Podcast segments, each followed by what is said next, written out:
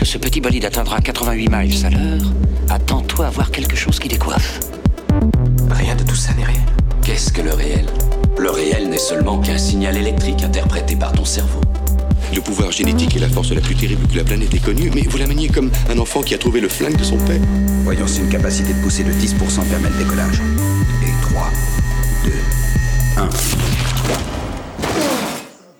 Bienvenue dans ce nouvel épisode de Science, Art et Curiosité, le podcast du Mumons. Aujourd'hui, j'accueille un habitué. Salut Claude, tu vas bien? Salut, ça va bien. Bonjour à tout le monde. Et donc, pour les auditeurs réguliers, vous l'aurez compris, on accueille aujourd'hui Claude Semet. Bienvenue, une xème fois. En forme? Mais très très bien, toujours en forme quand je suis ici avec toi. Parfait, c'est la réponse que je voulais entendre. Alors, aujourd'hui, on va parler des vaisseaux monde ou vaisseaux générationnels à travers le cinéma, les livres, les séries. On a vraiment essayé de reprendre quelques exemples typiques et surtout qu'est-ce qu'ils apportent au genre? Mais avant tout, est-ce que tu peux nous définir ce qu'est un vaisseau monde ou un vaisseau générationnel? Oui, alors un, un vaisseau monde, ou ce qu'on appelle aussi un vaisseau génération ou vaisseau générationnel, c'est un vaisseau spatial qui est chargé d'emmener des êtres humains bien de la Terre vers euh, une autre planète habitable, probablement autour d'une autre étoile. Mais comme les voyages sont extrêmement longs pour euh, ce genre de vaisseau spatial qui est supposé se déplacer à des vitesses qui sont beaucoup plus petites que la vitesse de la lumière, eh bien, il faut envoyer un vaisseau suffisamment grand pour contenir une population qui va vivre, se reproduire, mourir et ainsi de suite. Et ce seront en fait les lointains descendants des premiers partants qui vont arriver à destination. Et donc on appelle ça vaisseau monde ou vaisseau génération parce qu'il faut recréer un monde complet dans le vaisseau spatial pour Le assurer temps du la vie- voyage. le temps du voyage ou vaisseau génération parce que ce sont des générations successives qui vont euh, se succéder donc pour finalement amener des colons vers la nouvelle destination. Alors, comme tu le dis, euh, ces vaisseaux mondes emmènent des générations et générations. Ça part du postulat, a priori, euh, en tout cas dans, dans beaucoup de livres dont on va parler aujourd'hui, que ces vaisseaux ont un système de propulsion qui n'est pas supraluminique ou même ne s'approche pas du tout de la vitesse de la lumière. Et donc, ce voyage va prendre du temps, Oui. énormément de temps. Énormément de temps, oui. Et c'est pour ça qu'on parle de vaisseau générationnel. Si on veut aller sur Proxima, par exemple, du Centaure, si on ne va ne serait-ce qu'à 10% de la vitesse de la lumière, ce qui est déjà énorme, on mettrait plus de 40 ans plus de 40 ans. pour se déplacer. Il y a certainement des questions de temps relativistes peut-être déjà à ce moment-là pour les personnes qui sont dans le vaisseau. Donc Euh, pour elles, ce sera pas 40 ans. Non, à 10% de la vitesse de la 10%. lumière, ça va être encore un effet trop faible. Mais si tu imagines que c'est 1% de la vitesse de la lumière, c'est 4 siècles. Oui, tout à fait. Et donc là, euh, le concept de vaisseau génération s'impose. Et il, a, il prend tout son sens. Mm. Alors, tu l'as dit, a priori, c'est un vaisseau qui ne va pas à la vitesse de la lumière. Il y a quand même un cas, on Mm. en a parlé euh, pendant la préparation, où on a un vaisseau monde qui voyage à la vitesse de la lumière, ou même au-delà. Au-delà. Ça peut aussi être intéressant, si tu peux euh, revenir sur cet exemple-là. Alors ça, il s'agit en fait euh, d'une histoire de Fritz Leiber qui s'appelle Le Vagabond. Et euh, dans cette histoire, on imagine qu'un vaisseau spatial gigantesque, en fait, qui a la taille pratiquement de la Terre, se matérialise au niveau de l'orbite lunaire et crée d'énormes problèmes puisque la, gravitation générée par ce vaisseau spatial immense va créer des tremblements de terre, euh, des raz de marée absolument gigantesques. Et euh, ce vaisseau spatial est gigantesque parce que la race extraterrestre qui l'habite euh, décide de voyager plus vite que la lumière, en fait, pour échapper à une espèce de gouvernement galactique dictatorial. Et euh, la seule manière de rentrer dans l'hyperespace pour voyager plus vite que la lumière, c'est d'avoir un vaisseau gigantesque pour qu'il puisse résister aux forces qui existent dans l'hyperespace. Et c'est, en fait, c'est le, le, le sujet du roman, en fait, quoi. D'accord. Donc, si on veut juste s'attarder quelques minutes sur ce sujet, un vaisseau monde qui irait à des vitesses proches de la lumière peuvent être intéressants parce que on a des corps qui sont extrêmement loin dans l'univers et qui pourraient être de cette façon visités, tout simplement. Ouais, tout simplement. Mais disons que ce thème du vaisseau euh, gigantesque qui transporte des passagers à des vitesses supraluminiques, c'est pas très couramment utilisé en science-fiction. C'est c'est assez rare, en fait. hein. Alors moi, il y a une série que j'aime beaucoup qui parle de ce sujet-là aussi, c'est Stargate Universe. Donc la série Stargate a eu plein de, je vais dire, de séries dérivées. Et il y en a une qui n'a pas duré très longtemps, qui pour moi pourtant était vraiment excellente, où en fait ils comprennent qu'ils peuvent encoder un chevron en plus sur la, la porte des étoiles. Et en encodant ce chevron, ça les amène dans un vaisseau spatial, Mm. qui est un vaisseau monde, hein, dans lequel on peut vivre en autonomie, etc., qui voyage à une vitesse supraluminique, Oui. mais on ne sait pas vers où, Oui. on ne le sait pas, et qui de temps en temps s'arrête pour se recharger Mm. et peut connecter la porte des étoiles du vaisseau au monde qu'il y a autour. Ah oui, d'accord, ok. Donc- je ne connaissais pas cette série, mais euh, en fait, ce concept de vaisseau au monde qui s'arrête pour se recharger, c'est utilisé dans Rendez-vous avec Rama, le célèbre roman de, de Clark, où là, en fait, il y a probablement un vaisseau au monde, mais on ne sait pas très bien euh, pourquoi il vient et quels sont ses buts. Mais on comprend que quand il arrive au niveau du Soleil, il vient recharger ses batteries pour repartir plus tard. quoi. Mais c'est ça qui est aussi intéressant avec les vaisseaux mondes, c'est on peut en parler selon l'axe l'humanité construit un vaisseau monde, mais on peut aussi en parler sous l'axe, comme dans le roman de Arthur C. Clarke, une civilisation extraterrestre Exactement, oui. oui. envoie un vaisseau monde dans notre système solaire plus ou moins volontairement. Soit on est sur la route et en fait on n'est pas hyper important pour x ou y raison, soit on est peut-être un des objectifs du voyage. Alors, si on reprend le, le concept de vaisseau générationnel ou de vaisseau monde, on voit qu'en fait il a été créé assez tôt. hein. Oui. Donc je vois ici euh, 1929 avec un- une personne qui s'appelle John Bernal, Oui. qui avait parlé d'une arche de l'espace qui se déplaçait très lentement à l'échelle de l'univers, qui était autosuffisante. Et pour les passagers de l'arche, eh bien, ce n'était que le seul monde qui existait, il n'y en avait pas d'autre. On en parlera ensuite. Mhm. Il y a eu aussi un certain Robert A. Lane, Oui. qui, lui, dans sa nouvelle qui s'appelle Universe, a développé en fait l'idée de vaisseau monde de façon assez détaillée. Et là, on est en 1951. C'est ça, oui. Mais on peut dire que l'idée de vaisseau monde est sans doute née avec euh, le, le modèle euh, inventé par euh, Bernal dans son essai The World, The Flesh and the Devil. Et donc là, c'est la première fois sans doute qu'on en parle vraiment sérieusement. Et on a un aspect scientifique. Tu peux en parler un peu de cette nouvelle ou pas du tout? En fait, c'est pas une nouvelle, c'est un essai où le, le John Bernal est un physicien. hein. Donc, euh, notamment, si je ne me trompe pas, il a c'est quelqu'un qui a eu beaucoup de, de vies différentes et il a travaillé notamment sur l'élaboration du port artificiel euh, pour le débarquement euh, en juin 44. D'accord. Donc, il a eu vraiment de, de nombreuses activités, de nombreuses vies. Et en fait, il fait un essai où il imagine ce que pourrait être le, le futur de l'humanité extrêmement lointain. Et un de ces futurs, il imagine la conquête de l'espace. Alors, il y a d'autres points où là, il est moins, il est moins en pointe, mais il faut dire qu'il arrive avant la, la découverte de l'ADN. Et donc, euh, quand il parle de biologie, là, c'est un peu daté. Quoi. Par contre, ça. pour euh, son aspect vaisseau monde, on peut dire que c'est un précurseur. Et il faut savoir, une petite anecdote, c'est que deux ans plus tard, cette idée de vaisseau monde est reprise dans un- une bande dessinée de Buck Rogers. D'accord. Buck Rogers and the Planetoideros. Alors, où là, vraiment, on, on voit un vaisseau monde avec euh, toutes les caractéristiques d'un vaisseau monde. Un vaisseau très grand, un vaisseau cylindrique pour créer une pesanteur artificielle, une biosphère complètement recréée et une gestion efficace des déchets, parce qu'évidemment, les ressources sont limitées à bord d'un vaisseau monde. Alors, je ne sais pas si l'auteur avait lu l'essai de Bernal, mais c'est pas impossible. Alors, tu parles justement d'une gravité artificielle, même si dans d'autres podcasts on en a déjà parlé. Mm. Est-ce que tu peux expliquer le principe d'une gravité artificielle dans un vaisseau spatial? Oui. Et par exemple, mais pourquoi alors on ne le fait pas sur la station internationale? Alors l'idée d'une euh, une gravité artificielle, en fait, ça utilise tout simplement la notion de force centrifuge. Si vous prenez un objet au bout d'une ficelle et que vous la faites tourner autour de votre tête, eh bien la force centrifuge va faire tourner l'objet, elle va tendre la ficelle. Eh bien, si vous êtes dans un- une structure circulaire dans l'espace et que cette structure circulaire est, mise en- est mise en rotation, si vous êtes sur la paroi interne de cette structure, eh bien la force centrifuge va vous plaquer sur euh, Sur la paroi externe. non, non, vous, vous êtes euh, à l'intérieur de la structure en, en train de tourner. D'accord. Et donc, la force centrifuge va vous plaquer sur la paroi interne de la structure. Parce qu'on aurait tendance à croire qu'elle va nous plaquer sur la. qu'on va être entre guillemets expulsé vers Oui, l'extérieur. mais justement, comme on est expulsé vers l'extérieur, oui, ah, par- ouais, pardon, pardon, pardon, pardon.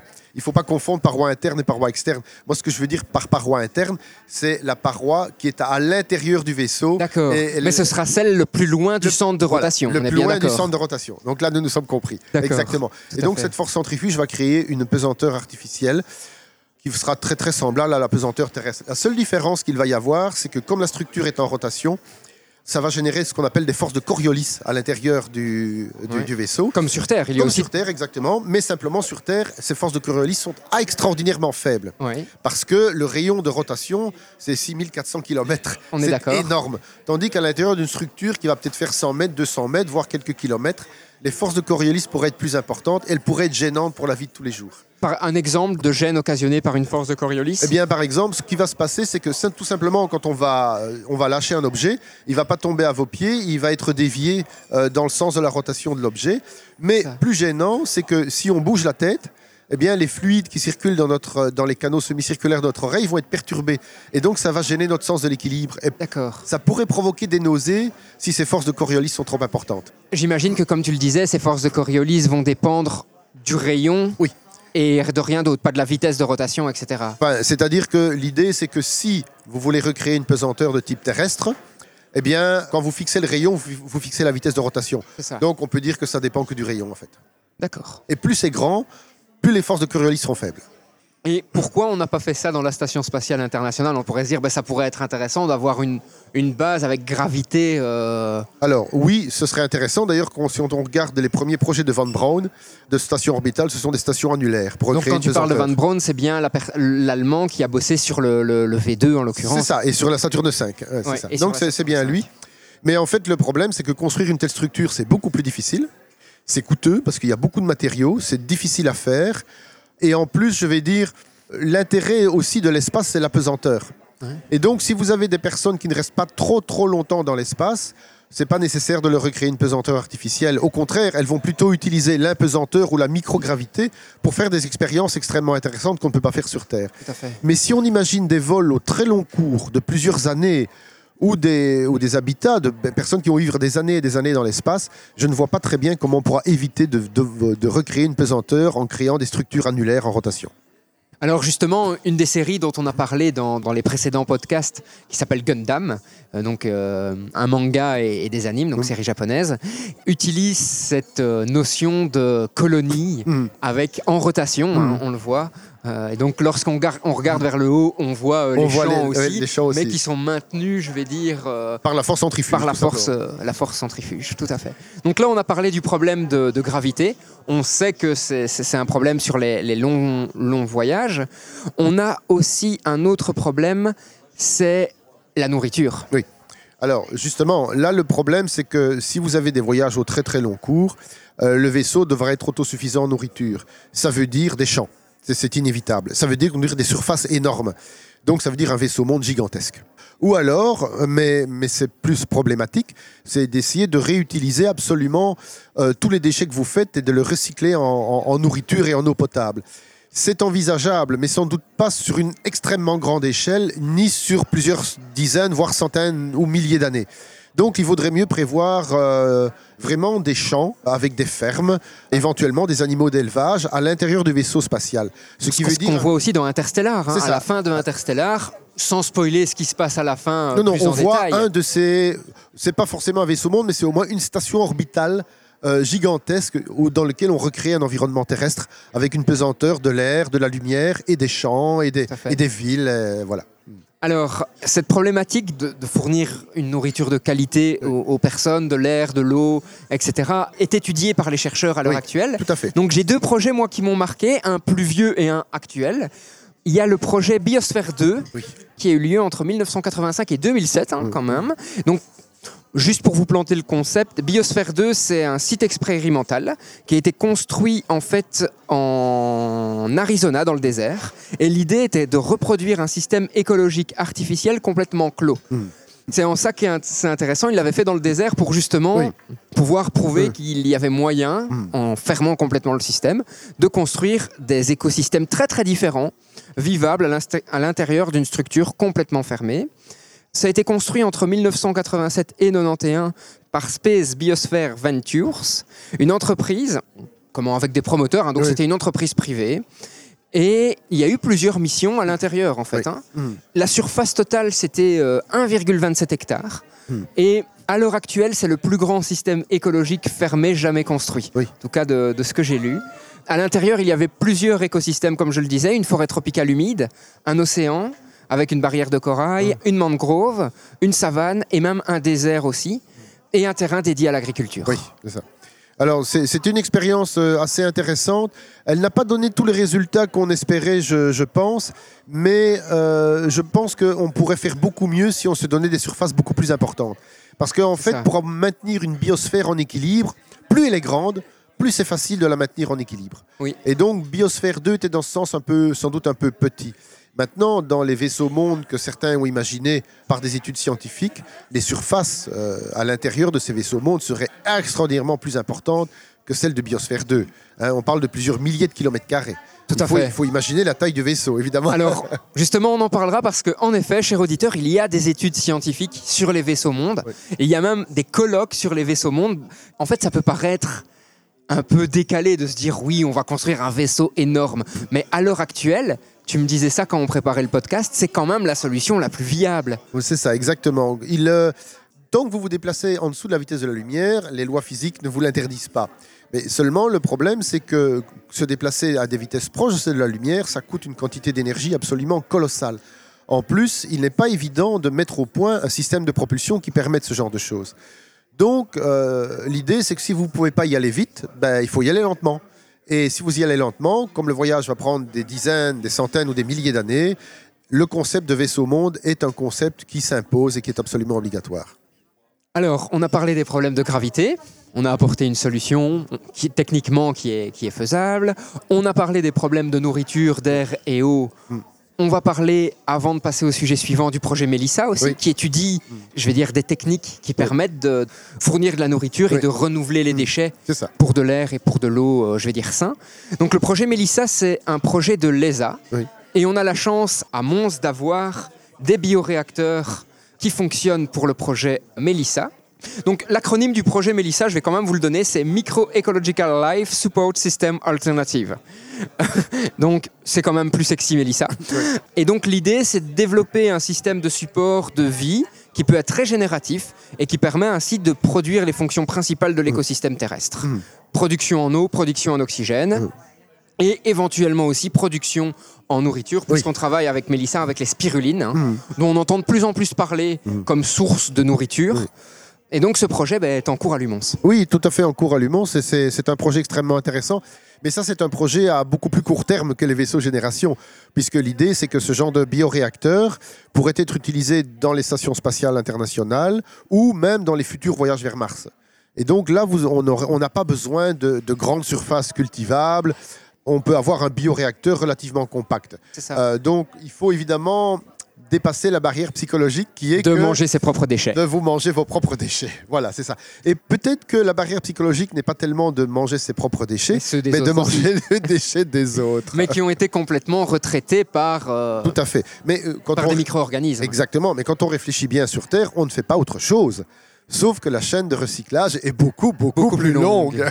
C'est Et, ça. donc, et dans un vaisseau monde, l'idée, ce ne serait pas d'avoir des bioréacteurs de type Mélissa, mais d'avoir des systèmes de recyclage quasiment naturels, puisque vous auriez euh, des environnements recréés de très très grandes surfaces qui permettraient à ces cycles naturels de se produire, mais dans un environnement complètement artificiel. Tout à fait. Et donc, je vois ici, hein, le projet Mélissa a été lancé dans les années 87, l'année de ma naissance, je tiens à le dire.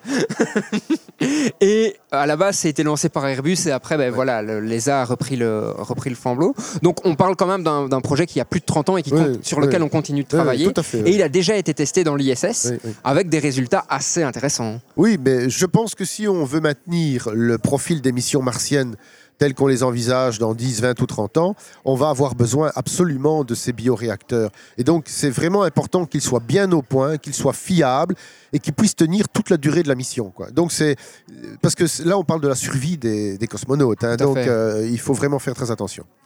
Alors, maintenant qu'on a abordé cette thématique-là, une autre thématique qui est quand même assez intéressante et qui est un petit peu connexe au fait de manger ses propres déchets, c'est garder sa motivation. Oui, La population qui va être sur ce vaisseau monde, ben, au final, la première génération, c'est celle qui a voulu partir. Donc, a priori, même s'il y a des difficultés, elle est motivée.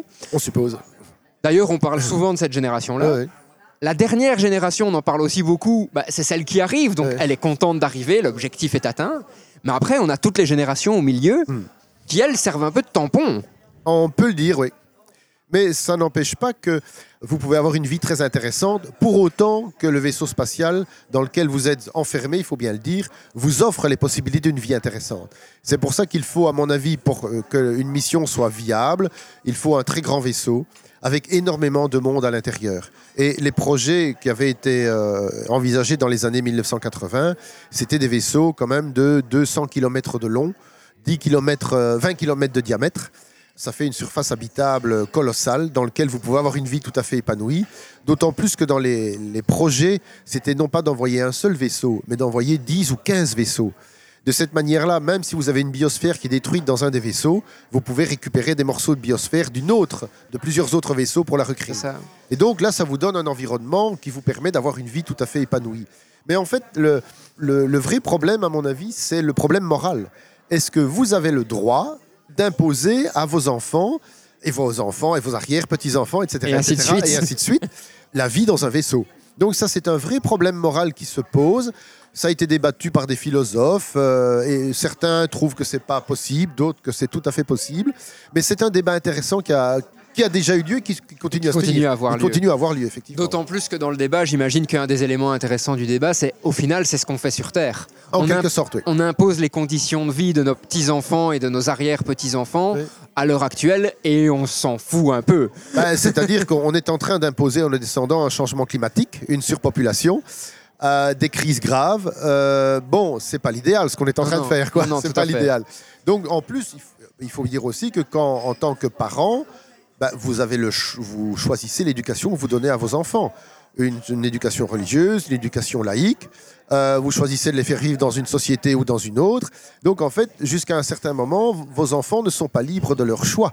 Évidemment, après, euh, ils peuvent prendre des décisions. Ils ont plus de liberté sur Terre que dans un vaisseau monde. Mais ils ont quand même un bagage culturel qui va sans doute euh, conditionner leur vie pour le restant de leur jours. Et d'ailleurs, ces problèmes-là sont abordés dans, dans plusieurs ouvrages, hein, pour parler un petit peu des ouvrages dont on va parler aujourd'hui. Donc, moi, un que j'ai retenu, c'est euh, Le papillon des étoiles de, de Bernard Werber. Donc, scénario assez classique, fondamentalement. On décide de construire euh, un vaisseau monde dans un contexte un peu particulier où une partie de la Terre, ça c'est quand même intéressant, ne veut pas que ce vaisseau monde parte parce qu'il trouve ça injuste que ce soit 140 000 personnes qui partent et pas les autres. Ouais. Donc il y a une espèce de scission entre la Terre et, et les- la population du vaisseau monde qui va se créer. Mhm. Et au fur et à mesure, certains, après un certain temps, vont vouloir retourner sur Terre, d'autres vont dire non, on doit continuer.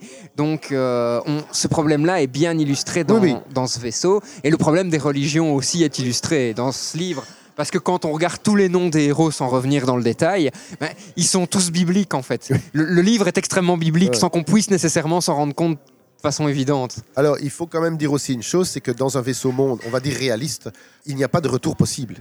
Vous avez du carburant pour accélérer et partir vers votre objectif, et vous avez du carburant pour décélérer et vous satelliser autour de l'étoile cible. Et certainement quelques petits vaisseaux pour pouvoir se poser sur la planète. Exactement. Et donc, a priori, ils utilisent ces petits vaisseaux. Mais vous n'avez pas assez de carburant dans les modèles que l'on imagine pour accélérer, décélérer, réaccélérer pour faire demi-tour et redécélérer pour vous mettre en orbite autour de la Terre. Donc en fait, une fois que vous êtes parti, vous ne pouvez plus qu'arriver. Il n'y a plus d'autre choix. D'autant plus que j'imagine que ces vaisseaux, comment ces vaisseaux sont-ils propulsés? Est-ce qu'ils sont propulsés à un moment, puis la propulsion s'arrête? Et comme il n'y a pratiquement pas de frottement, dans, en tout cas à ces vitesses-là, dans l'espace, le vaisseau continue sur une ligne droite, entre guillemets? Exactement, c'est l'idée. Donc de toute façon, un vaisseau monde ne peut fonctionner que si on possède la maîtrise de la fusion thermonucléaire. Parce que c'est le seul, la seule source d'énergie capable de propulser un vaisseau qui va faire des milliards et des milliards de tonnes. Mais donc l'idée, c'est que vous, vous allumez vos moteurs pendant une certaine durée, ça peut être quelques semaines, quelques mois, voire quelques années. Ça va vous donner l'impulsion nécessaire pour quitter le système solaire et euh, vous diriger vers, vo- vers votre objectif. Et puis des dizaines, centaines ou milliers d'années plus tard, vous rallumez vos moteurs juste pour vous décélérer et vous mettre en orbite autour de l'étoile cible. Et puis c'est tout. Et donc les, durées d'allumage des moteurs sont très courts par rapport à la totalité de la mission. J'imagine que structurellement, faut arrêter d'imaginer un vaisseau avec des moteurs juste dans le fond, juste au bout du vaisseau. Il faut des, des moteurs répartis sur tout le vaisseau pour éviter les effets de torsion ou les effets de, de poussée asymétrique que ça pourrait engendrer. Alors, ça dépend du modèle de vaisseau. Ah. Si vous imaginez un vaisseau comme certains ont imaginé, qui fait 20 km de diamètre. Euh, donc c'est un cylindre qui fait 200 km de long et 20 km de diamètre. Vous avez de la place à l'arrière du vaisseau pour mettre tous les moteurs de poussée. Ah ouais. Ouais. Et il n'y a pas de problème de déformation de toute la structure? Non, parce que l'accélération est en fait très faible. D'accord. Et donc, euh, je vous dis, ça va peut-être mettre plusieurs années de poussée. Et la poussée va être très très faible. Et donc, elle va faire des contraintes mécaniques extrêmement petites sur la structure. Et en fait, les contraintes mécaniques les plus importantes, ça va être dû à la rotation de la structure sur elle-même, mais pas des phases d'accélération. D'accord. Alors, un autre exemple aussi euh, qui parle de, de cette problématique générationnelle, c'est-à-dire que les générations qui sont au milieu sont des générations qui, euh, je vais pas dire qui ne servent à rien, elles servent à, à faire perdurer l'espèce, Exactement. mais oui. elles n'ont pas de finalité autre que celle-là, elles ne vont pas voir la destination finale. C'est un, un recueil de nouvelles de Ursula Euh, Le- Le Guin. Ouais, exactement. Une des nouvelles parle justement de ces générations intermédiaires qui euh, bah, se posent énormément de questions sur Mm. le sens de leur vie, sur euh, bah, pourquoi elles sont là, est-ce qu'elles auraient fait le choix d'être là. C'est une problématique qui est traitée aussi en science-fiction. Oui, c'est vrai. Alors, moi, j'ai lu la nouvelle, elle est, elle est extrêmement bien faite, comme tout ce qu'écrit Ursula Le Guin d'ailleurs, il faut bien le dire. Mais cette problématique des qu'on pourrait, comme tu as appelé, génération tampon, euh, on peut se demander à quoi elle sert. Mais moi, je poserais une question beaucoup plus provocante. À quoi nous servons-nous Oui, oui, Nous ne à sommes fait. aussi que des générations tampons entre d'autres générations qui viendront plus tard. Moi, je pense que si on vous offre un environnement suffisamment riche et agréable, vous pouvez donner à votre vie un sens euh, qui n'est pas très différent à bord d'un vaisseau monde ou sur une planète naturelle. Quoi.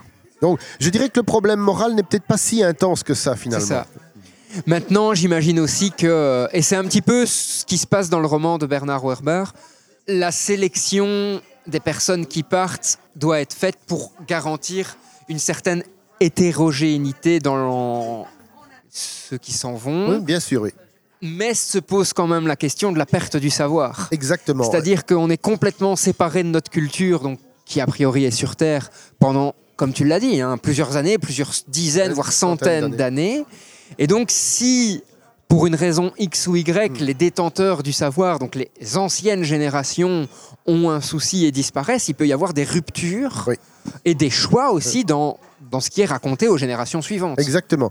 Alors, en fait, c'est un problème qui est que la première génération va être une génération de personnes très bien choisies euh, pour leurs compétences, pour leur diversité génétique, probablement pour leur intelligence et leur capacité. Le problème, c'est que la génération suivante, elle va être une génération de gens en moyenne ordinaire. Ouais. Et donc, il va falloir compenser ça. Une manière de compenser ça, c'est de faire confiance aux intelligences artificielles Ouais. qui vont assurer la majeure partie de la gestion de la vie à bord du vaisseau. Et une autre solution, c'est d'avoir suffisamment d'individus à bord pour qu'il y ait toujours un noyau capable de, entre guillemets, faire fonctionner le vaisseau et, et tenir les rênes de, de la société. Quoi. Mais Donc, tu ouais. penses que fondamentalement c'est un problème de fonctionnement du vaisseau et peut-être pas plutôt un problème de société? Ce que je veux dire par là, et, et on le voit dans certains romans, hein, c'est une régression en fait de, de- de- de la société humaine qui vit dans, dans le vaisseau monde, quelle que soit sa taille, à quelque chose de beaucoup plus primaire. hein. Je vais prendre quelques exemples. On a Croisière sans escale, Oui. où en fait la, la société devient une société tribale, Tout à fait, force de génération, ouais, ouais. un peu comme les Aztèques en fait. Oui, voilà, exactement. Et il y a des prêtres qui étudient les ruines de l'ancien monde, Voilà. donc qui a priori sont en fait les ruines du vaisseau monde, hein, Exactement, qui a priori n'entretiennent pas le vaisseau monde, exactement. donc ils ouais. s'entretiennent de façon autonome. Automatique. Et il y a quand même des disparitions sur ce vaisseau monde, donc on pressent qu'il y a encore une structure qui préside un petit peu tout ça. Oui. Alors est-ce qu'elle est humaine, est-ce qu'elle est artificielle? Euh, on, on ne rentrera pas dans Non. les détails, mais néanmoins, c'est un vrai risque. C'est un vrai risque. Alors, dans Croisière sans escale, justement, on, on aborde ce thème de la perte de connaissance. Et finalement, les personnes qui vivent à l'intérieur du vaisseau ont tendance à considérer que le vaisseau, c'est le monde. Ils ne savent plus pourquoi ils sont à l'intérieur, ils ne savent plus qu'ils sont dans un vaisseau, ils ne savent plus qu'ils voyagent entre les étoiles. Petit Alors- clin d'œil aux copains platistes qui nous écouteraient, et là, ils auront raison. Je suis désolé, c'était trop facile. Non, mais ça fait du bien. Euh, et euh, je, je conseille d'ailleurs la lecture de Croisière sans escale, ne serait-ce que pour le retournement de situation finale. Mais je n'en dis pas plus. ne divulgachons pas. Tu peux rappeler l'auteur, Euh, peut-être C'est celui- Brian Aldiss. très très bon livre qui parle justement des, des vaisseaux mondes et d'une des dérives possibles. euh, de- Pour les amateurs de Star Trek, je signale quand même dans la première série, la série originale, il y a un des épisodes qui s'appelle Au bout de l'infini, où l'équipage de Star Trek rencontre en fait les habitants d'un vaisseau monde qui ignorent qu'ils vivent dans un vaisseau. Donc c'est- c'est un thème qui parcourt la science-fiction depuis des années et des années.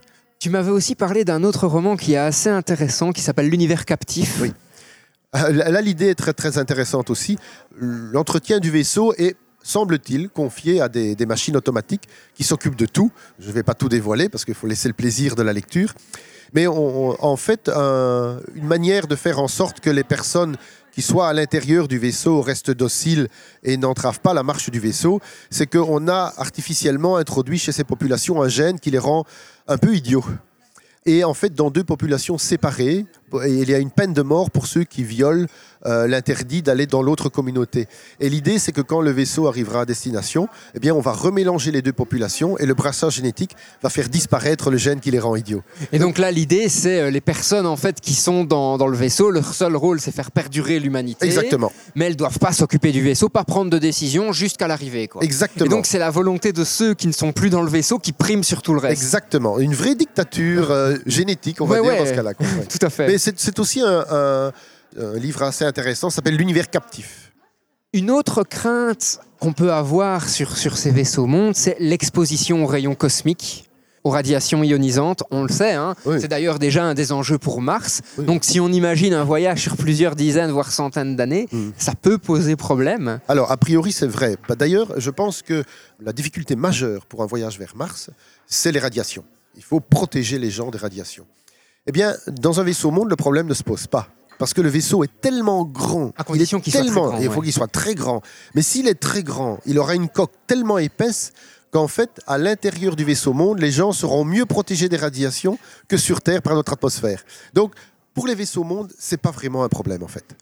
Mais n'empêche que il y a un livre que j'ai trouvé fort intéressant et qui est assez récent, qui s'appelle Aurora, donc de Kim Stanley Robinson, qui est un des, je vais dire, de la- dans la art science-fiction, son nom est extrêmement connu. Ouais, il a sûr. réalisé la trilogie martienne, Ouais. entre autres. Et donc dans Aurora, en fait, il parle de la fin du voyage, Hmm. mais vraiment en détail. Et à quels problèmes sont confrontés cette ultime génération Mhm. qui va finir par se poser sur la Mhm. planète? Juste pour poser un petit peu plus le scénario, parce que moi j'ai vraiment bien aimé ce, ce bouquin. Donc on a 2000 passagers qui voyagent à 10% de la vitesse de la lumière hein, et qui vont vers Toseti E, qui est situé donc à 11,9 années-lumière. Mhm. Et donc leur voyage va prendre plus de 200 ans. Et en fait, on saute pratiquement euh, les 160 premières années et on arrive ben, euh, 40 ans avant, euh, avant l'arrivée du, du vaisseau. Et, et là se posent en fait plein de problèmes. Donc je vais en citer quelques-uns. hein. Donc déjà, il y a un problème d'accumulation d'éléments indésirables au niveau des différents biomes, Mm. parce qu'ils ont créé différents biomes un petit peu comme euh, dans la biosphère dont, Ouais. dont on vous a parlé. Et donc ils ont des problèmes de chlorure et de bore qui s'accumulent Mm. qui défoncent complètement la, la biosphère. On a des problèmes de matériaux du vaisseau qui sont vieillissants à cause du rayonnement cosmique. Et donc, même si en effet les gens sont protégés du rayonnement cosmique à l'intérieur du vaisseau, le vaisseau, lui, Mhm. a plein d'avaries techniques Mhm. parce que sa coque est soumise constamment à ce rayonnement cosmique. Et en parallèle, on a des micro-organismes qui se développent à certains endroits et qui viennent attaquer littéralement le, le vaisseau. Et donc, ils ont aussi bah, des problèmes de propulsion, hein. propulsion nucléaire, comme tu l'as dit, avec un, un- de fusion nucléaire, hein, avec du deutérium et du tritium, mais en quantité limitée. Donc, ils peuvent pas faire euh, ce qu'ils veulent. Dans l'ouvrage, il y a la problématique des messages vers la Terre. Oui. Ça, c'est assez intéressant. Mais comme ils sont à plus de 11 années-lumière, le message pour un aller-retour vers la fin du voyage Ouais. va prendre pratiquement 20 ans. Oui, c'est ça. Et donc, il y a, vous envoyez le message, vous attendez 20 ans et vous avez la réponse. donc, ça veut dire qu'ils sont complètement autonomes. Oui. Sauf que le problème, c'est que les constructeurs du vaisseau n'ont pas pensé à toutes les situations. Et donc, Mm. eux vivent des situations, mais n'ont pas la solution Évidemment, oui. de cette problématique. Et d'autant plus aussi que, a priori, l'idée, c'était que euh, la, la Terre garde un contact avec eux Hmm. pour leur donner des informations. Hmm. Mais elle commence à censurer les informations. Hmm. Elle veut pas tout leur dire. Pourquoi? On ne sait pas, mais elle veut pas tout leur donner. Et donc voilà des problématiques typiques de la fin d'un voyage qui pourraient être, enfin, qui sont intéressantes à, Oui. à réfléchir en tout Euh, oui, mais de toute façon, il y aurait aussi le fait que si les colons veulent de nouveau coloniser une planète, euh, pour des personnes qui ont vécu toute leur vie dans un environnement artificiel, rejoindre un environnement naturel avec tous ces aléas, ça risque d'être un peu problématique. Parce qu'on est dans un environnement contrôlé depuis, Exactement. depuis qu'on est né. Voilà, donc euh, il y a dans un vaisseau monde, vous n'avez pas de tremblement de terre, vous n'avez pas d'éruption volcanique, vous n'avez pas d'ouragan, vous n'avez pas d'orage, il fait toujours beau, il, il pleut exactement quand il faut. C'est autre chose qu'un environnement planétaire avec ses aléas climatiques et, géologiques.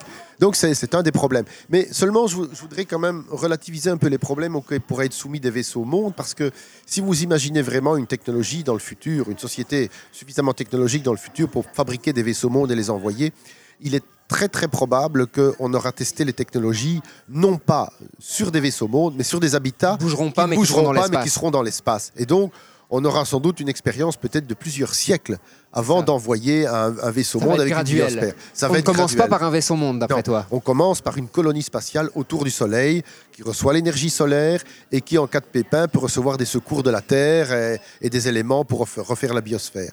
Et une fois qu'on a maîtrisé tout ça, au bout de peut-être euh, 50 ans, 100 ans, deux siècles, on peut commencer à envisager les premières missions interstellaires, à mon avis. Est-ce que tu penses que euh, ces générations qui partiront, quelle sera leur volonté Ce que je veux dire par là, c'est on voit déjà que pour Mars, après discours toujours très sensationnel, mais Ouais. Elon Musk disait non, il faut que Mars ne dépende pas de la Terre, qu'au niveau du système politique, ce soit un système nouveau, indépendant, etc. On le sait dans plein de romans de science-fiction, les colonies sont sous le joug de la Terre. elles Ouais. déc- Enfin, co- comment tu vois les choses par rapport à ce vaisseau monde? Alors, un vaisseau monde, ben, à partir du moment où il s'en va vers les étoiles, il devient indépendant de la Terre. Il est autonome. Euh, il peut continuer à communiquer avec la Terre, évidemment, mais sauf qu'au fur et à mesure que le temps passera, les messages mettront de plus en plus de temps pour faire des allers-retours. Mais il faut envisager ça comme une, nouvelle société complètement autonome, qui n'aura plus rien à voir avec la société terrestre. Et s'il recrée une nouvelle civilisation autour d'une autre étoile, ben, cette civilisation sera complètement indépendante de la Terre, puisque les messages vont mettre des dizaines et des dizaines d'années pour s'échanger entre les systèmes stellaires. Et même si la Terre n'est pas contente de ce qui se passe là-bas, ils n'enverront pas une force Non, euh, militaire pour aller rétablir la situation. Alors, Donc juste- en fait, on aura de nouvelles humanités qui vont se disperser dans l'espace. Alors, c'est pas exactement le sujet du livre dont on va parler, mais quand même, la balade de Beta 2, qui induit aussi un, un- un paradoxe qui est l'échelle de temps à laquelle ce projet se déroule. Et donc, pour faire très court, dans Beta 2, le voyage dans le vaisseau monde a duré plus de 12 générations. Donc, on a pratiquement 360, 300, 400 ans. Et en fait, quand ils arrivent, il y a des humains qui viennent à leur rencontre en leur disant mais en fait, on a inventé l'hyper- l'hyperpropulsion, donc on savait que vous alliez arriver aujourd'hui, donc voilà, on est venu comme ça, euh, on, on- vient vous faire coucou. En fait, on est parti de la Terre hier. Et donc, cette durée va induire une évolution des technologies à un endroit que eux n'auront peut-être pas, mais est-ce que cette société va continuer à évoluer technologiquement? Est-ce qu'elle va stagner, à ton avis? Et là, Alors- on est dans les discussions plus philosophiques Ouais, ouais. que physiques, hein, je m'en rends bien compte. Évidemment, tout dépend de la quantité de personnes que vous envoyez dans l'espace. Si vous envoyez, comme on imagine, euh, 10 vaisseaux mondes comportant chacun un million d'habitants, bah, vous avez une société de 10 millions d'habitants. Vous pouvez avoir une société qui continue à évoluer sur le plan scientifique, artistique, etc. etc. Évidemment, ce ne sera pas à la même vitesse qu'une population de plusieurs milliards d'habitants, ça c'est clair. Mais il n'empêche que cette société peut, à mon avis, si vous avez un nombre suffisant d'individus, peut continuer à évoluer et progresser et euh, s'épanouir dans les arts et la science. Mais ce sera déconnecté de la Terre. Évidemment, toujours dans l'hypothèse où il n'existe pas de technologie capable de voyager très proche de la vitesse de la lumière ou même au-delà Au-delà. de la vitesse de la lumière. Parce qu'à ce Ce qu'on moment-là, voit en fait dans la balade de Voilà. Beta 2. hein. parce que si cette technologie existe un jour, à ce moment-là, évidemment, les colonies stellaires ne seront plus déconnectées de la Terre. Et donc, vous pouvez imaginer une espèce de empire galactique, hein, comme l'a imaginé Asimov dans sa série Fondation. Mais, Mais ce qui pourrait générer des heurts et des, différences d'opinion assez marquées, parce qu'ils ont été indépendants pendant des dizaines, voire des centaines d'années, et tout d'un coup, on se ramène Voilà. en disant, ah ben, en fait, euh, vous dépendez de la Terre, donc euh, c'est nous qui décidons. mais si on développe un jour la technologie de l'hyperpropulsion, à ce moment-là, le concept de vaisseau monde deviendra sans intérêt. Et donc, euh, voilà. Alors, je dirais, soit on considère les vaisseaux mondes, soit on considère qu'on aura des, des systèmes de propulsion rapides. Il y a un autre cas où tu me disais que les vaisseaux mondes deviennent un petit peu obsolètes, c'est que tout notre raisonnement est basé sur une humanité biologique. Or, on pourrait, et on le voit, on parle de transhumanisme hein, déjà Mm. beaucoup, mais on pourrait parler d'une humanité post-biologique. Mm. Qu'est-ce que ça induirait sur le système? Euh, bien alors évidemment, si vous avez une humanité post-biologique, c'est-à-dire des intelligences, je vais même plutôt dire des consciences artificielles basées par exemple sur le silicium, eh bien il faut bien se rendre compte qu'une de ces entités, eh bien son organisme, c'est une machine. Oui. Et son corps est une machine. Et donc dans ce cas-là, pas besoin de vaisseau monde pour euh, passer euh, d'une étoile à l'autre. La machine, enfin le, vaisseau spatial peut être l'entité intelligente. Donc dans ce cas-là, le concept de vaisseau monde devient complètement obsolète, puisque les entités qui veulent se répandre, ces entités intelligentes qui voudraient se répandre dans l'espace, eh bien construisent autour de leur propre structure le vaisseau qui va les emmener ailleurs. Et une intelligence artificielle, ça n'a pas besoin d'air, ça n'a pas besoin de nourriture, ça a besoin juste d'électricité pour fonctionner. Quoi. Et tu me le disais, on peut aussi imaginer une espèce de cohabitation entre une humanité biologique et une humanité euh, transhumaniste, on Exactement. va dire, où euh, ben, le vaisseau serait un organisme vivant mais au sens plus biologique, Logique. mais électronique, Électronique, du terme, avec une conscience humaine. Mais par contre, il hébergerait en son sein une humanité euh, qui se répandrait en fait sur une terre viable euh, des dizaines ou des centaines d'années après. Oui, on peut mélanger les deux concepts, il n'y a pas de problème à ça. On peut même en imaginer un autre, enfin, qui avait été euh, théorisé par Arthur Clarke. C'était l'idée, en fait, c'est que comme il est trop difficile d'envoyer des êtres humains vers les autres étoiles, vous envoyez une machine intelligente ou semi-intelligente qui euh, va atterrir sur une planète autour d'une autre étoile et à partir des matériaux de la planète va reconstituer des êtres humains en refabriquant de l'ADN, des cellules vivantes, etc. etc. Ouais. Bon, ça c'est aussi un concept intéressant. Ça, ça- je crois que c'est, euh, il fait ça dans son roman qui s'appelle Chant de la Terre C'est lointaine. un peu la pense permis mais version humaine. Quoi. Exactement, une pense permis contrôlée et dirigée. Ouais. C'est ça. Alors justement, ce sujet de l'humanité post-biologique et de vaisseaux intelligents, on en parle dans un des précédents podcasts qu'on a fait avec toi d'ailleurs, C'est qui s'appelle Nous sommes Bob. Exactement. Donc, euh, cher auditeur, bah, si tu n'as pas écouté Nous sommes Bob, franchement, je te conseille d'aller l'écouter parce qu'il y a aussi des choses extrêmement intéressantes qui sont racontées dans ce podcast. Alors, il y a une autre possibilité aussi de vaisseau monde. Ici, on a parlé de vaisseaux qu'on construirait. On peut parler peut-être d'astéroïdes qu'on utiliserait, qu'on éviterait, ou euh, carrément, pourquoi ne pourrait-on pas déplacer une planète entière? Sujet de deux romans, donc il y a d'abord Rite de passage de Alexei Panchin, où lui, ben, justement, ils prennent un planétoïde évidé et qui navigue euh, entre les colonies terriennes. Donc, il y a des colonies, mais le vaisseau qui se déplace entre les colonies, c'est un astéroïde évidé euh, sur lequel on a mis un réacteur et c'est parti, je caricature.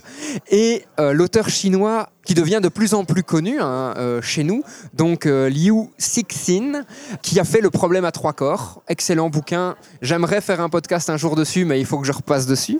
A écrit une novella, donc une novella pour rappel, c'est une nouvelle plus longue. C'est pas un roman parce que c'est trop court, mais c'est pas une nouvelle parce que c'est trop long. Il a écrit Terre errante qui fait 80 pages, dont le sujet c'est OK, on va déplacer la Terre. Est-ce que tu peux nous parler un petit peu de tout ça? Oui, en fait, euh, cette idée de déplacer la Terre est déjà assez ancienne, puisqu'on on la retrouve, euh, je crois, dans un- une vieille revue de l'American Journal of Physics. Euh, L'idée, c'est que si, par exemple, le Soleil devient un, un jour une géante rouge, c'est ce qui va se passer dans mes quelques milliards d'années, la seule manière de garder la Terre viable, c'est de l'éloigner du, du Soleil, donc c'est de la faire bouger. Alors, pour faire bouger une planète, en gros, vous avez deux possibilités. Soit euh, vous construisez d'énormes réacteurs euh, thermonucléaires, à fusion thermonucléaire, que vous ancrez dans le sol terrestre, et euh, vous utilisez la poussée de ces réacteurs pour bouger lentement la planète. Évidemment, c'est une, une œuvre de longue haleine, puisque ça va prendre des siècles et des siècles. Évidemment, ça peut paraître assez absurde a priori, mais en fait, il y a par exemple assez de deutérium dans les océans terrestres pour alimenter ces propulseurs à fusion thermonucléaire. Évidemment, ça veut dire arrêter la rotation terrestre et ça veut dire la bouger à coups de réacteurs f- à fusion thermonucléaire. Ça veut dire détruire complètement la biosphère de surface. Donc, si vous vous lancez dans un tel projet, ben, vous avez intérêt à développer une civilisation souterraine, euh, assez en profondeur, dans laquelle vous allez abriter l'humanité et une partie de la biosphère, pour pouvoir la recréer plus tard quand la, la phase de propulsion sera arrêtée. Soit que vous aurez déplacé la Terre suffisamment loin du Soleil pour qu'elle reste viable, soit vous la lancez vers un autre système solaire. Ça, c'est une des méthodes. Ce qui est assez intéressant hein, par rapport à, la Terre errante, c'est que il y a eu un film Netflix, un film coréen, qui s'appelle The Wandering Earth, où postulat, c'est la Terre se déplace, donc c'est un petit peu le début de euh, la Terre errante, mais à l'approche de Jupiter, il y a un souci. Jupiter, l'attraction de Jupiter est beaucoup plus forte et elle aspire complètement l'atmosphère terrestre, aussi faible soit-elle, et elle provoque des effets de marée complètement cataclysmiques sur la Terre. C'est un peu ce qui se passe aussi dans la Terre errante. La civilisation est sous terre. hein. Oui, oui, tout à fait, elle est souterraine, parce que euh, à partir du moment où vous bougez la planète avec euh, des réacteurs gigantesques, euh, il n'y a plus rien qui peut habiter en surface. Tout- tout va L'atmosphère être finit par. La- euh, la- L'atmosphère finit par partir, ou dès que vous êtes suffisamment loin du soleil, s'il n'y a pas assez de rayonnement, de toute façon, gèle complètement. Ça gèle complètement, donc euh, vous n'avez plus assez de lumière pour la photosynthèse. De toute façon, il ne faut pas oublier qu'il faut d'abord arrêter la rotation de la Terre. Ça va provoquer des tremblements de terre, des, des raz-de-marée gigantesques. Donc, il faut recréer une biosphère complète sous terre pour que ça puisse fonctionner. Mais il y a une autre manière de déplacer une planète qui est beaucoup moins.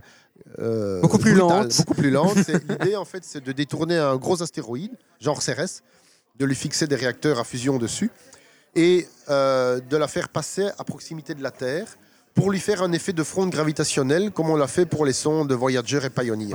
Donc Ça peut-être on peut expliquer l'effet fronde gravitationnelle, en quoi ça consiste? Alors l'idée c'est d'utiliser, un- en fait c'est un système à trois corps. Vous avez euh, pour les sondes Pioneer et Voyager, vous avez la sonde, Jupiter et le Soleil.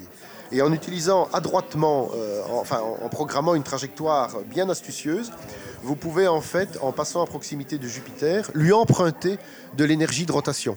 Et donc vous repartez avec un peu plus d'énergie que vous êtes arrivé. Et donc ça veut dire que le corps tourne un peu moins vite alors? Oui, mais pour Jupiter, c'est pas une grosse différence. Non, non, non, non. Vous mais- avez, quand vous avez une sonde, euh, la masse de la sonde et la masse de Jupiter, c'est C'est même pas mesurable la différence. Et d'ailleurs, c'est un système qui est souvent utilisé pour toutes les longues missions. Je pense à l'exemple de Rosetta. Exactement. Elle a subi des accélérations auprès de Vénus, auprès du Soleil. C'est ça, c'est ça. Et Euh, donc, vous pouvez utiliser soit l'énergie de rotation, soit l'énergie de l'énergie cinétique de la planète sur son orbite autour du Soleil. Il y a plusieurs manières d'utiliser l'effet de fronde gravitationnelle. Et donc l'idée, c'est d'utiliser l'effet de fronde, mais un peu à l'envers, c'est-à-dire que vous faites passer l'astéroïde à proximité de la Terre sur une trajectoire telle que la Terre va prendre un peu d'énergie de l'astéroïde, puis vous dirigez l'astéroïde vers Jupiter, l'astéroïde va reprendre de l'énergie à Jupiter, vous le faites revenir sur Terre, il va de nouveau recéder de l'énergie à la Terre, et après toute une série de passages, vous allez comme ça très très très lentement bouger la Terre. Donc on est sur une stratégie de plusieurs millions d'années. Euh, oui, oui, oui. À l'heure actuelle où on a des politiques sur 5 ans, c'est un petit peu difficile à mettre en place. Voilà, que ce sera un, une- un autre type de société qui va se lancer dans ce genre de projet, effectivement. Mais je veux dire, il n'y a pas de loi physique qui interdit ce genre de choses. C'est ça. Est-ce que tu peux rentrer un peu dans le détail de la physique qui permet justement à un corps d'emprunter l'énergie d'un autre? Parce que je pense que c'est pas quelque chose qui est instinctif en fait. Alors, il- l'idée, c'est que vous avez un problème à trois corps. Si vous avez un problème à deux corps, c'est impossible, parce que vous avez conservation de l'énergie mécanique et de l'énergie potentielle. Et donc, euh, dans un système à deux corps, il peut rien se passer de très intéressant. Soit les deux corps s'approchent les uns des autres et puis s'en vont, Ouais. hein, donc c'est une diffusion gravitationnelle. Soit ils sont en orbite les uns autour des autres, et puis il se passe rien d'autre que ça. ça. Quand vous avez un troisième corps, là, c'est différent. Vous pouvez, par le jeu des interactions gravitationnelles, emprunter de l'énergie à l'un pour la transférer sur un troisième corps, tout en maintenant l'énergie constante, évidemment. Dans le Parce que, système. voilà, dans le mais l'énergie doit être conservée, c'est obligatoire, mais elle est conservée su- sur la totalité des trois corps. Mais Et vous pouvez que- extraire de l'énergie de l'un pour la transférer sur un autre. Et Voilà. c'est en ça, j'imagine, que le, la, Cérès devrait avoir ses propulseurs. C'est parce qu'à un moment, il faudra lui réinjecter de l'énergie. Et donc, il vient ajouter de l'énergie Ah, dans voilà, le Il système. va falloir, oui, il va falloir réinjecter de l'énergie, surtout pour la réorienter vers la bonne trajectoire qui lui permettra à chaque fois bah, De transférer son de énergie. transférer son énergie. Soit d'en prendre au niveau de Jupiter, soit d'en transférer au niveau de la Terre. Il faudra faire des poussettes à chaque fois pour rectifier euh, la, la trajectoire, mais ces poussettes vont consommer beaucoup moins d'énergie que la quantité qui sera transférée à la Terre. Alors, cher auditeur, ce problème à trois corps, on va en reparler dans un autre podcast. On va accueillir André Fusfa, qui a écrit un livre de science-fiction qui s'intitule À l'appel des étoiles, et où justement, là, on a euh, ce problème de, transfert d'énergie et d'accélération qui intervient à un moment dans le roman. Donc, si tu veux en savoir un petit peu plus, cher auditeur, n'hésite pas à nous rejoindre sur ce podcast. On en reparlera plus en détail, puisque ce n'est pas le sujet d'aujourd'hui. Aujourd'hui, c'est quand même les vaisseaux mondes, notre euh, principal euh, objectif. Alors, un autre problème qui va être posé par rapport au vaisseau monde, on en a parlé précédemment entre nous, en off, c'est le coût. Oui, le coût. C'est le, le sujet qui fâche. Le sujet qui fasse. Parce que tu me parles d'un vaisseau qui fait euh, 200 km de long, 20 km de diamètre. Ça va coûter très cher. Mais en tout cas, évidemment, à l'échelle de notre société actuelle, c'est impayable. Mais il faut bien imaginer qu'une société qui construirait un vaisseau monde, c'est une société qui a maîtrisé les technologies spatiales, qui vit déjà sur des colonies dans son système solaire, et donc qui est très très en avance sur le nôtre. Et qui a peut-être un système politique complètement différent d'une autre. Oui, je- j'espère alors une démocratie à l'échelle mondiale, voire à l'échelle du système solaire. Ou une dictature à l'échelle mondiale. C'est beaucoup moins souhaitable. C'est moins souhaitable, mais c'est l'un ou l'autre. C'est l'un ou l'autre. ouais. Il faut de toute façon une volonté unique Oui. qui dirige, qu'elle soit démocratique ou, euh, Oui. ou despotique. Mm. Et donc, parler de coût devient peut-être un peu aberrant, en fait, parce que on réfléchit dans notre société concurrentielle. Oui. Ah, les États-Unis peuvent pas se payer un vaisseau monde, oui, Ouais. mais sauf que là, si c'est l'humanité qui derrière se dit, ok, on va faire un vaisseau monde, Oui. l'humanité peut décider de euh, payer, je vais dire, euh, les travailleurs qui sont autour de ça, etc. Puisque, et c'est une réflexion que je me fais avec un livre que je lis pour l'instant, un- une bande dessinée d'Ian Covici. Le prix des ressources n'est que le prix du travail humain. Oui. Ça n'a rien coûté à la Terre de fabriquer de l'acier. Exactement. non, c'est vrai que de toute façon, si vous avez une société suffisamment évoluée, il faut imaginer qu'une société comme celle-là a maîtrisé complètement ce- les problèmes d'approvisionnement énergétique. Soit elle a maîtrisé la fusion thermonucléaire et elle a des quantités d'énergie incroyablement euh, présentes dans le système solaire, soit elle utilise l'énergie solaire grâce à des panneaux solaires gigantesques qui sont développés dans l'espace. Donc une société... Prémisse de sphère de Dyson, en Voilà, en gros, oui. Même si c'est à une échelle beaucoup plus petite. Ouais. Mais une société qui est capable de mettre des colonies partout, bon, dans le système solaire, bah, a maîtrisé ses problèmes énergétiques. À partir de ce moment-là, on pourrait même se demander, mais qu'est-ce qu'elle va faire avec toute cette énergie? Eh bien, une possibilité, c'est d'avoir tellement de ressources et tellement d'énergie que vous pouvez vous dire, bah, on va fabriquer un vaisseau monde pour aller porter l'humanité ailleurs vers les autres étoiles. Un des projets, bah, ça peut être tout simplement de mettre l'humanité à l'abri d'une disparition si vous avez une catastrophe locale qui se produit Ça- dans notre système solaire. Ouais, ouais, ouais, tout à fait. Et donc ça, c'est un peu le scénario euh, de la stratégie Ender. Oui. Voilà, il y a le premier livre qui parle de comment ils combattent les dorifores. Oui. C'est cette race un peu insectoïde. Oui, Mais les livres suivants, c'est OK, on ne veut plus jamais être confronté à un risque d'extinction de l'humanité. Oui. Donc, prenons des astéroïdes, mettons des gens dedans, donc Mm. c'est- Mm. et envoyons-les dans tous les recoins Ouais. euh, de la galaxie. de la galaxie et même peut-être au-delà, euh, pour justement Mm. éviter cette problématique-là. Exactement, oui, c'est l'idée de une- un des buts possibles de la, du voyage interstellaire, c'est de disséminer l'humanité dans la galaxie pour que bien elle puisse perdurer aussi longtemps qu'on le veuille, quoi. Bon, c'est peut-être un projet fou, hein, mais pourquoi pas? Pourquoi pas, tout à fait. Alors, pour citer aussi un petit peu d'autres ouvrages dont tu m'as parlé, ben, bien entendu, euh, on a Wally, Oui. le, le- le Oui, film tout à fait, Pixar, tout hein, à fait, tout à où fait. euh, les êtres humains ont évacué la Terre et sont dans des vaisseaux mondes Exactement. hyper technologiques, euh, ce qui pose plein de problèmes et plein de réflexions. Mais voilà, on, est, on a clairement le cas là d'un vaisseau monde. tout à fait, oui. On a aussi, dans du plus sensationnel, Independence Day, les extraterrestres qui viennent voyagent à travers des vaisseaux mondes. hein. Mhm. Et tu m'as parlé d'un téléfilm français Oui. euh, de 1962 qui s'appelle Le Navire Étoile, qui est quand même aussi assez intéressant. Oui, alors d'autant plus intéressant que c'est c'est peut-être la première production de science-fiction de la télévision française, qui après n'en a plus beaucoup produit d'ailleurs jusqu'à l'époque moderne. Et c'est une idée très intéressante, c'est basé sur un, un roman qui porte le même nom de l'américain E.C. Tube.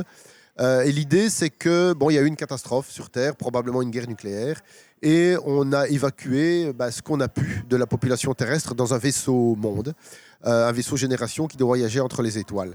Le problème, c'est que ça s'est fait un peu dans la précipitation et que euh, la gestion des ressources n'est pas optimale sur le vaisseau. Et donc, euh, je vais pas trop spoiler puisque on le sait assez rapidement au début du, roman et d'ailleurs au début du téléfilm, c'est que euh, dans cette société, sur ce vaisseau monde, le crime ultime, c'est le gaspillage. Et donc le problème, c'est que quand vous avez atteint un certain âge, vous n'êtes plus assez efficace. Et donc il n'y a plus de mort naturelle sur le vaisseau spatial. Après 38, 39, 40, 41 ans, vous êtes éliminé par la police de gestion de la population. Euh, évidemment, personne ne le sait, personne n'est au courant. Seuls quelques initiés qui contrôlent cette police savent qu'elle est là pour assurer euh, la survie du vaisseau à long terme. Quoi. Et donc tout, et c'est moi euh, honnêtement, je, je conseille, on, on peut le trouver sur un DVD, hein, il, il est à la vente, disponible. C'est en noir et blanc, c'est tourné avec une certaine économie de moyens, mais qui reflète bien finalement ce que pourrait être un vaisseau monde qu'on n'a pas eu le temps de fignoler, de C'est peaufiner. Ouais. Et Un- donc, euh, moi, le j'ai départ en urgence à l'arrache. voilà, euh. exactement. Et, et donc, moi, j'ai trouvé ce téléfilm extrêmement intéressant. Quoi. Alors, on te le disait, cher auditeur, il faut bien comprendre que ce n'est pas juste un sujet de la science-fiction, le vaisseau monde. Il y a des véritables colloques sur le sujet. Alors, un des derniers a eu lieu en 2019 aux Pays-Bas, au centre d'exposition spatiale Erasmus. Et donc, les, les plus grands spécialistes du voyage intersidéral se sont rassemblés pour justement expliquer un petit peu où ils en étaient dans leurs réflexions. Alors, bien entendu, il y a eu Mélissa. hein. C'est pour vous dire à quel point le, le- colloque est sérieux. C'est pas euh, des illuminés qui se rassemblent entre eux euh, pour discuter. Il y a plusieurs intervenants, que ce soit des ingénieurs, des physiciens, des astrophysiciens, qui ont, qui ont parlé de toutes les technologies qui doivent être mises en œuvre pour pouvoir permettre ce vaisseau monde. Il y a eu des questionnements sur, par exemple, le langage, étant donné que la société est complètement détachée de la Terre dans ce vaisseau, va-t-elle développer son propre langage? Pourra-t-on encore se comprendre si on ne communique pas entre nous? Euh, Donc vraiment, voilà, il- même les, problématiques sociologiques sont étudiées. J'ai retenu une étude quand même qui est parue euh, la même année, donc en 2019, qui, euh, moi, me semblait assez intéressante. Je, la reprends tout de suite, hein, cher auditeur. Et donc, justement, cette étude se base sur un article qui est sorti d'abord en 1984, que tu avais lu, hein, Claude, et qui en 2012, puis en 2019, a réactualisé, je vais dire, le propos, et se posait une question relativement simple au final, mais qui est intéressante. C'est, premièrement, combien faudrait-il d'êtres humains au minimum dans ce vaisseau monde pour assurer une diversité génétique suffisante en considérant qu'on peut avoir des morts accidentelles, qu'on peut avoir des morts de maladies, etc. Alors, les auteurs de cette étude ont quand même poussé le, comment, le, délire assez loin. Ils ont utilisé un programme qui s'appelle Héritage, qu'ils ont créé, qui s'appuie sur ce qu'on appelle un code de Monte-Carlo stochastique. Autrement dit, c'est un code qui tient compte du hasard. Et ils ont fait plein, plein, plein, plein, plein, plein, plein de tests pour arriver en fait à la conclusion que euh, l'équipage devrait au minimum se composer de 98 personnes. En dessous de 98, c'est Enfin, on va droit dans le mur de base. Au-dessus de 98, c'est mieux parce qu'on on, met un facteur de sécurité de plus en plus important pour ces personnes. Et une fois qu'ils ont fait ça, ils se sont dit, OK, maintenant on va partir sur une population de 500 personnes, ce qui leur semblait bien, et on va, avec le même algorithme, faire des tests sur combien il faudrait en termes de surface pour nourrir ces personnes. Et ils arrivent en fait à une superficie de 0,45 km. D'accord? Donc, vous allez me dire, oui, mais 0,45 km, c'est pas très très grand. Euh, refaites vos calculs dans la tête. 0,45 km, c'est quand même assez important. Et surtout aussi, ben, ça, ce n'est que pour la nourriture. Donc, il faut aussi assurer toutes les fonctions vitales autour, etc. Mais donc, eux ont calculé quand même, il faudrait un minimum d'environ 224 mètres de rayon pour 320 mètres de longueur. Ce qui fait un cylindre pratiquement cubique, en fait. hein. Euh, Ouais, tout à fait. Ça, c'est évidemment la configuration minimale. Il est évident que si vous voulez jouer la sécurité et offrir finalement un environnement un peu confortable à vos, à vos astronautes, il faut un, un vaisseau beaucoup plus grand. Quoi. Mais euh, la diversité génétique, c'est quelque chose qui est important, évidemment, puisque euh, bah, bah, quand, dans une population normale, quand vous avez de la reproduction tout à fait naturelle, eh bien, vous avez des erreurs de réplication génétique. Et donc, il faut euh, assurer suffisamment de diversité génétique pour réduire ce, problème le plus possible. Mais il ne faut pas oublier aussi, donc c'est pour ça qu'une population plus importante, bah, c'est beaucoup mieux. Maintenant, si vous avez vraiment des problèmes génétiques, il ne faut pas oublier non plus qu'on peut artificiellement, enfin, on pourra sans doute, dans un avenir plus ou moins proche, aller corriger les défauts génétiques de certains individus. hashtag eugénisme power. Alors bon, évidemment, c'est toujours Ça pose quelques questions manipuler éthiques. les gènes, évidemment. Maintenant, si c'est manipuler des gènes pour guérir des maladies génétiques, là, je suis pour. Oui, tout Euh, à fait. si c'est pour produire des races de super soldats, je suis contre. Sauf Captain America. On aime bien Captain ouais, America. Captain America, ça va, on peut le garder, oui. Alors, toujours dans le cadre de cette étude, ils ont indiqué que maintenant qu'ils ont fait ces calculs, le problème le plus difficile à résoudre pour eux, c'est l'eau au niveau du vaisseau. Parce qu'ils disent que même en utilisant un recyclage hyper performant, tenir avec la main mot, entre guillemets, pendant une centaine d'années n'est pas envisageable. Et donc il va falloir trouver des sources d'eau à travers le voyage pour pouvoir bah, se réapprovisionner régul- enfin, occasionnellement Hmm. et pouvoir faire tout le trajet. Alors, trouver des sources d'eau à travers le, le long du voyage, bon, c'est possible parce qu'il y a de nombreuses comètes qui existent dans- en- entre les étoiles. Mais bon, en trouver une et la capturer et aller récupérer son eau, c'est pas évident. Donc je pense que malheureusement, ça c'est un calcul minimum. C'est ça. Mais donc il faut vis- envisager beaucoup, beaucoup plus grand. Dans les vaisseaux monde qui avaient été envisagés dans les premières années d'études en 1984, c'était des vaisseaux gigantesques. Dans un vaisseau gigantesque, vous pouvez emporter autant d'eau que vous voulez. Et à ce moment-là, le, le Oui, mais il faut quand même la trouver quelque part. Oui. Parce que si c'est de l'eau qu'on enlève au système Terre, ça pose un autre problème en fait. Alors oui et non, parce qu'en fait, il y a quand même suffisamment d'eau sur Terre Ouais. pour pouvoir alimenter de nombreux, nombreux, nombreux vaisseaux monde. Maintenant, si vous voulez pas le faire, ou si ça coûte trop cher d'arracher l'eau des océans terrestres pour la mettre en orbite terrestre, il y a de nombreuses sources d'eau dans le système solaire. Il y a énormément de comètes que vous pouvez détourner et dont vous pouvez, pouvez extraire l'eau. Si vous êtes capable de construire un vaisseau monde, vous êtes capable d'extraire l'eau d'une comète. Ça, ça, c'est tout oui, à fait clair. c'est ça, tout à fait. Parfait. Eh bien, comme on vous le disait, vous voyez, sujet qui peut être quand même assez sérieux. Ici, en 2004, il y a eu un autre livre du docteur Cameron Smith qui enseigne à la Portland State University. Alors, c'est très comique parce que euh, cette personne a un doctorat en archéologie à la base, qu'il a eu au Canada. Et en fait, ses recherches portent sur l'archéologie, l'évolution de l'homme et l'adaptation de l'humanité dans des enviro- environnements autres que la Terre. Et euh, il a écrit un très chouette bouquin d'une petite centaine de pages dans mes souvenirs, qui justement pose les questions d'une vie dans un vaisseau monde. Et il s'est vraiment spécialisé, moi c'est ça que je trouvais intéressant, dans ce qu'il appelle l'anthropologie de la colonisation spatiale. Donc comment l'homme va se comporter par rapport à la civilisation avec laquelle il se sépare, etc. Donc on le voit, ça reste un sujet Oui. qui est captivant, qui est intéressant et qui est étudié de façon sérieuse dans euh, la recherche, même si à la base c'est un sujet qui a été amené, une idée qui a été amenée par le monde de la science-fiction. Et il faut quand même préciser qu'une société d'êtres humains en nombre limité qui vivent dans un espace limité avec des ressources limitées, ça a déjà existé. Ça s'appelle l'île de Pâques. Oui, tout à fait. Alors, ça s'est pas trop bien terminé parce qu'ils ont fait une petite catastrophe écologique en détruisant tous les arbres qu'il y avait sur l'île. Mais je veux dire, l'expérience a déjà été menée en quelque sorte. Oui. Et finalement, cette société a perduré pendant de nombreux siècles.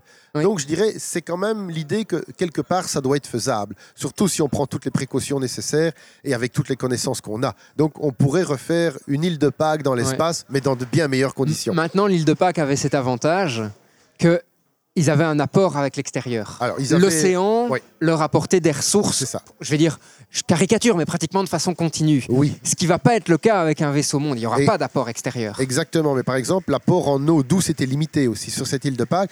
Et donc, vous aviez toujours évidemment le soleil qui vous apporte l'énergie euh, pour vous chauffer, pour faire la photosynthèse. Vous avez l'océan qui vous apporte de la ressource. Donc, évidemment, ce qui veut dire que dans un vaisseau monde, c'est un peu différent quand même.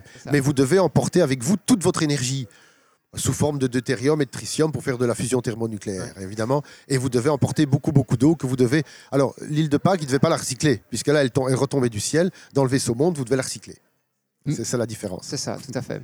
Et on voit aussi hein, dans certaines séries où les colonies exploitent l'eau des astéroïdes, des comètes, etc., pour pouvoir justement euh, être autonomes par rapport à ça. Mais on voit que c'est une ressource stratégique. hein. Oui, tout à fait. Mais en fait, le système solaire regorge de ressources en eau, en métaux, en carbone. Elles sont pas faciles à aller, à aller chercher pour l'instant. Mais il faut quand même euh, se, de pas oublier que certains pays, comme les États-Unis et le Grand-Duché de Luxembourg, se sont dotés d'une loi qui vous permet d'exploiter les ressources extraterrestres. Donc ça veut dire que l'idée commence tout doucement à faire son chemin. loi qui pose quand même un problème, puisque une partie de l'humanité décide pour toute l'humanité de pouvoir exploiter quelque chose qui n'appartient théoriquement à personne. Ah, évidemment, moi je considère que ces lois ne sont pas du tout éthiques, mais ça c'est une autre histoire. Mais déjà, des gens commencent à y penser en tout Oui, cas. oui, Donc tout il à faut. fait. Mais même le droit spatial est, devenu un des enjeux Oui, euh, tout à fait. euh, législatifs assez importants. Euh, On peut plus se permettre que ce soit un no man's land. Non, non, non, il faut absolument lé- légiférer. Il y a déjà une législation qui existe. Bon, elle, est, elle a une portée un peu limitée, mais il va falloir légiférer de manière beaucoup plus sérieuse pour surtout ces sujets-là. Et on espère de façon concertée et internationale. De préférence.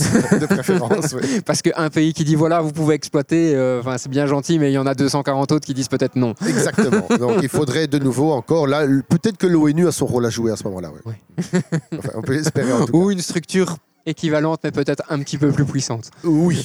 On- Rêvons d'une démocratie mondiale dont Voilà. on a parlé tout à l'heure. Voilà, tout à fait. Alors, comme tu le sais, Claude, tu es un habitué maintenant. Chaque podcast se termine de la même façon et je vois à ton sourire que tu n'y as pas nécessairement pensé. Une citation qui, euh, bah, qui parle du sujet d'aujourd'hui, qui l'évoque en tout cas. euh, En fait, euh, non, c'est vrai que j'avais pas pensé, mais, mais c'est pas difficile d'en trouver une. C'est celle de Konstantin Tsiolkovsky, le père de l'astronautique. Il, a dit un jour La Terre est le berceau de l'humanité, mais on ne passe pas toute sa vie dans un berceau. Super. Eh bien, Claude, merci beaucoup pour ce podcast très intéressant.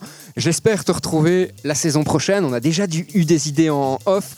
Je ne mets pas la pression, je ne parle pas de ces idées. Mais, cher auditeur, il y a des chances qu'on retrouve Claude entre le mois de décembre et le mois de janvier pour, euh, pour un prochain épisode. C'est possible et ce sera toujours avec beaucoup de plaisir. Super, merci beaucoup. Merci. À très bientôt. Et, cher auditeur, bonne journée à toi. Tu viens d'écouter un épisode du podcast du Mumons. Et franchement, j'espère qu'il t'a plu.